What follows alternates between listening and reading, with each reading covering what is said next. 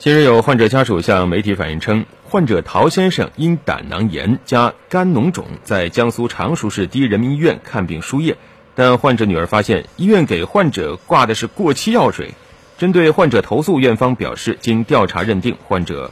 输注的乐嘉注射液确实过期了。医院将会在调查清楚原因后，对相关人员进行追责处理。院方还表示，患者家属发现输液液体过液过期以后。医院当场对患者进行了严密观察和多学科会诊，暂时没有发现不良反应。那么，过期药水到底是如何进入医院的药房，又通过了层层环节，最终进入到患者体内的了？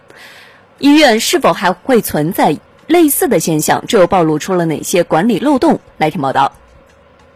叶宏伟对记者表示，涉事户相关知情人士透露，此事发生在常熟市第一人民医院消化内科。患者因为胆囊炎加肝脓肿入院治疗。记者掌握的相关图片显示，这袋药水有效期至二零一八年十二月二十七号，过期时间长达五个月之久。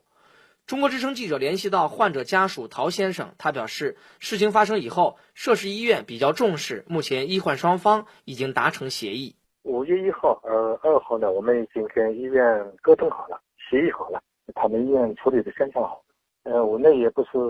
那个当时发现的人，呃，我们陪护的发现，就偶然一次。陶先生向记者证实确有此事发生，但不愿意透露更多的事发过程，并婉言拒绝了记者的进一步采访。涉事医院五月六号对媒体首次回应称，经调查认定，该患者输注的乐嘉注射液确系过期，医院将会在调查清楚根本原因以后，对相关人员进行追责处理。事情究竟是怎么发生的？涉事医院副院长叶宏伟表示，这是一次偶然事件。医院里边的这个各个病区啊，它本来就有一定量的这个药品，我们作为备药，就是说为了方便给病人及时的用上药物嘛，它有一个备药。然后呢，这个输注的这个液体呢，也是属于备药的一个品种。因为我们那个备药的橱呢，它那个底下呢有个缝隙，可能就是说在某个原因的基础上呢，这有一袋液体呢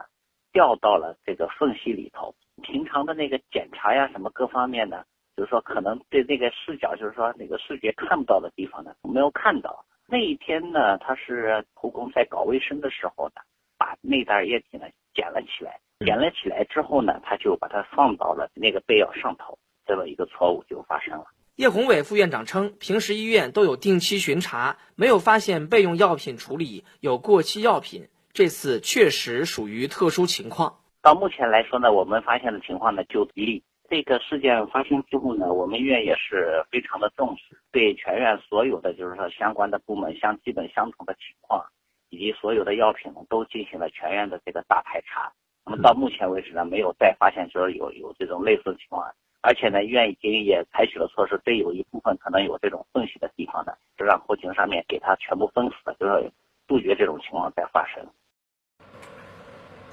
嗯，涉事医院呢承认存在药品清点、还有回收管理等方面的疏漏，是护工啊打扫卫生时对遗落在角落里的药品、对新补充的液体进行了混放。当班护士呢，在输液前也没有认真的核对有效期，于是就发生了这次注射过期药水事件。当然，现在来看，确实好像是一个特殊的个例，但是也反映出来了一些长期的问题。叶宏伟对记者表示，涉事护士操作不到位，没有严格做到三查七对，即输液之前要核对患者身份、药品名称、剂量、剂型、使用时间及有效期等，这是导致事件发生的直接原因。这名护士现在已经被暂停工作。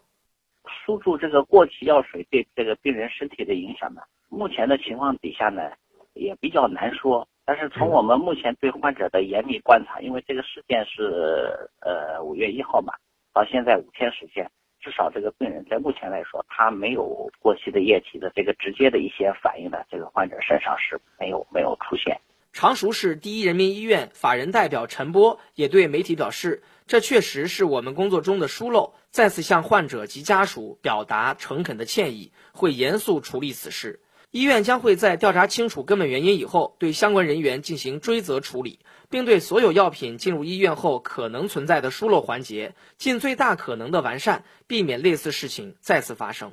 常熟市卫计委相关负责人也对记者表示，这次事件对整个常熟的卫生系统都是一个警醒。作为行业主管部门，卫计委已经介入调查。相关职能科室肯定会对，呃，第一人民医院这个事情有我们官方的一个就是了解，不只是他们情况说明，